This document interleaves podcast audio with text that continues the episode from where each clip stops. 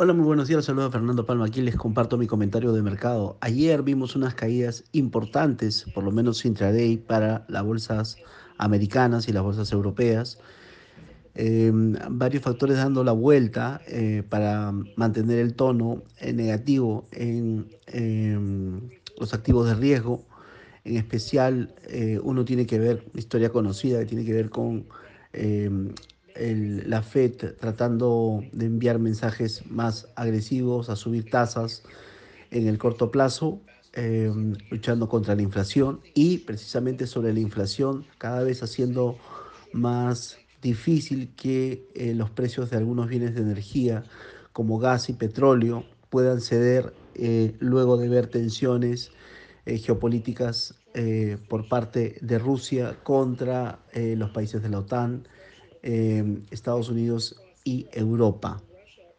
Entonces es como un, un círculo que va alimentando el pesimismo de algunos participantes de mercado. Ayer se vio una corrección importante en la renta variable. El Nasdaq llegó a estar cayendo 19.2%, cerca al 20% de caída desde máximos que se suele eh, llamar un bear market.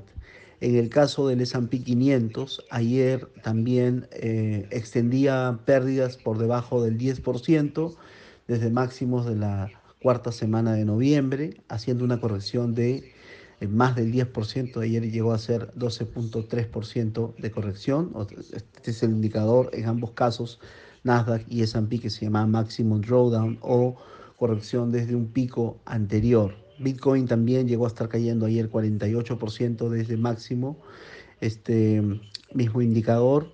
Eh, para ponerlo en contexto, refiriéndonos al Nasdaq, eh, en diciembre del 2018, cuando o sea, el, la Fed ya había subido las tasas a nivel de fondos federales 2.5%, y habían eh, casas como la de Goldman, esperaba que se sigan subiendo tasas hasta tres y medio. Entonces el mercado estuvo muy, muy, eh, digamos, muy resistente a eh, comprar acciones de crecimiento y el Nasdaq corrigió eh, entre cierre de 2018 y 2019 corrigió 22.4%. Ahora va corrigiendo, como ya he comentado, 19.2%. Entonces, eh, las magnitudes son distintas. Recién estamos eh, discutiendo la, las subidas de tasa de la Fed y en cambio en ese momento, el, cuando hubo la corrección de eh, algo similar del Nasdaq, ya se había terminado con el ciclo alcista de tasas. Ahora recién se va a empezar el ciclo alcista de, ciclo alcista de tasas y todavía se va a determinar si va a ser en marzo próximo el, la primera subida de tasas.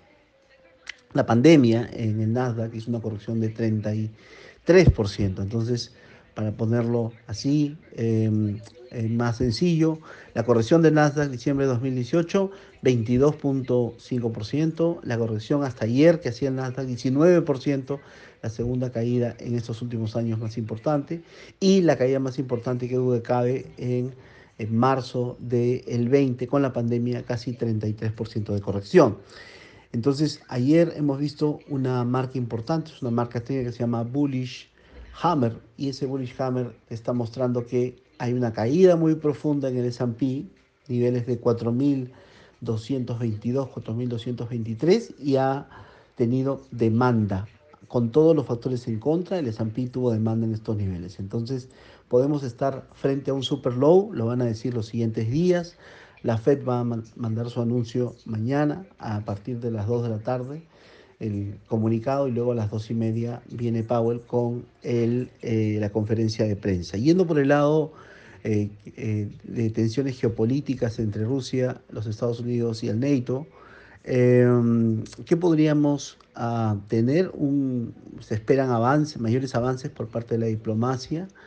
Eh, hay claramente un plan para retomar el control de Ucrania, que, no necesariamente que haya un plan significa que se va a ejecutar completamente por parte de los rusos, eh, pero sí se han registrado una semana atrás ataques cibernéticos sobre Ucrania y hay fuerzas militares rusas que se aglomeran en el límite geográfico con Ucrania o incluso Bielorrusia. Estamos viendo, eso sí, un escalamiento por parte de, los rusos. Los rusos básicamente eh, no quieren que los, Ucrania tenga la condición de país de la OTAN eh, y aunque la OTAN ya considera a Ucrania en una suerte de eh, país aliado, de hecho, eh, está respondiendo muy fuerte sobre las intromisiones que pudiera eventualmente hacer Rusia.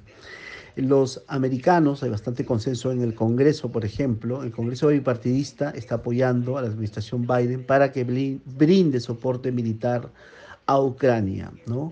Eh, el mensaje que quieren enviar los políticos americanos es que cualquier intervención que determine a realizar los rusos sobre Ucrania debe ser respondida con eh, mucha fuerza, muy, muy, muy enérgica, tiene que ser la respuesta americana. Y los americanos están evaluando las sanciones, americanos y europeos están evaluando las sanciones preventivas al gobierno ruso, pero todavía no tenemos noticias. El, bottom line eh, podría ser eh, que si los rusos llevan adelante su plan de eh, y con los tanques sobre terreno ucraniano, eh, eh, continuaría la, provisión de armamento por parte de los Estados Unidos, inclusive de los países euro, algunos países europeos, sobre Ucrania, pero como lo comenta Ian Bremer, descarta de que van a haber tropas americanas en terreno ucraniano no habría este caso de boots on the ground, como le suelen comentar a este escenario.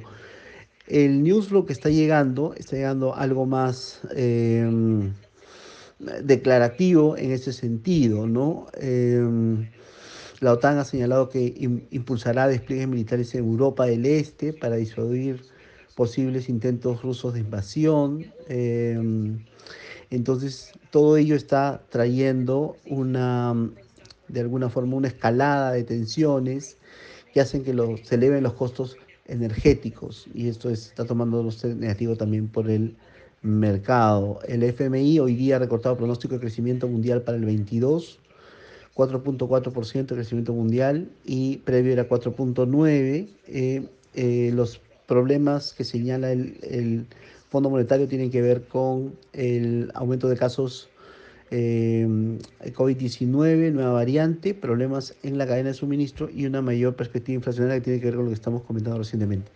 Para los Estados Unidos, el FMI está cortando el crecimiento a 4% desde un previo 5.2%.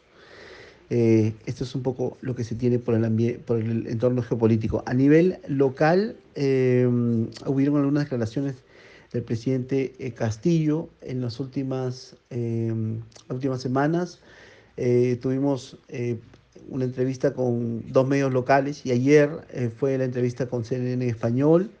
Em, se dio la primera parte de la entrevista, hoy, hoy sería la segunda parte de la entrevista. Creemos que Castillo, después de esta entrevista, em, que ha sido bastante más crítica, el periodista Fernando de Rincón, eh, probablemente em, los asesores de imagen y de prensa del presidente Castillo le van a pedir ya probablemente una pausa a, dar más entrevistas. Em, probablemente ya el, presidente no vaya a exponerse en una entrevista televisada y probablemente va a querer entrevistas eh, dadas a través de prensa escrita. Ayer el pero Frank, el ministro de Economía, comentó que esperaba que la economía peruana creciera entre 3,5 y 4% en este año, en el 22, y espera una recuperación de 2% de la inversión privada. Por el lado del tipo de cambio en Perú, eh, hemos visto hace un par de días, hemos visto una... esto fue el cierre de la de la semana, de la semana pasada, vimos a un tipo de cambio cayendo hasta 3.81. Esta semana obviamente tenemos la FED mañana a las 2 de la tarde. Eh, y obviamente hay una suerte de rebote en el tipo de cambio, pero un rebote está teniendo eh, algunas dificultades. El Banco Central, eh, ya comentamos la semana pasada, estuvo vendiendo 12 millones en 3,87, eso comandará una línea en la arena y ahora estamos, ayer vimos subasta de swap cambiarios por parte del Banco Central. Eh, parte era para renovar, pero parte de la nueva oferta y eso ha hecho que también el tipo de cambio tenga menos presión al alza que las monedas de la región. La moneda de la región se está comprando dólar más rápido. Si tuviéramos un respiro en las condiciones, es decir, que la Fed no sale tan hawkish como el mercado está esperando, la, Fed sorprende un poquito el mercado o, mantiene el tono, y eso sería positivo para los mercados, tuviéramos eh, una nueva caída en el tipo de cambio, probablemente hacia, hacia la base del, del 380, hoy estamos en la parte media, eh, en, los próximos, en los próximos días. Eh, eso es todo por mi parte, que les vaya muy bien, un gran saludo.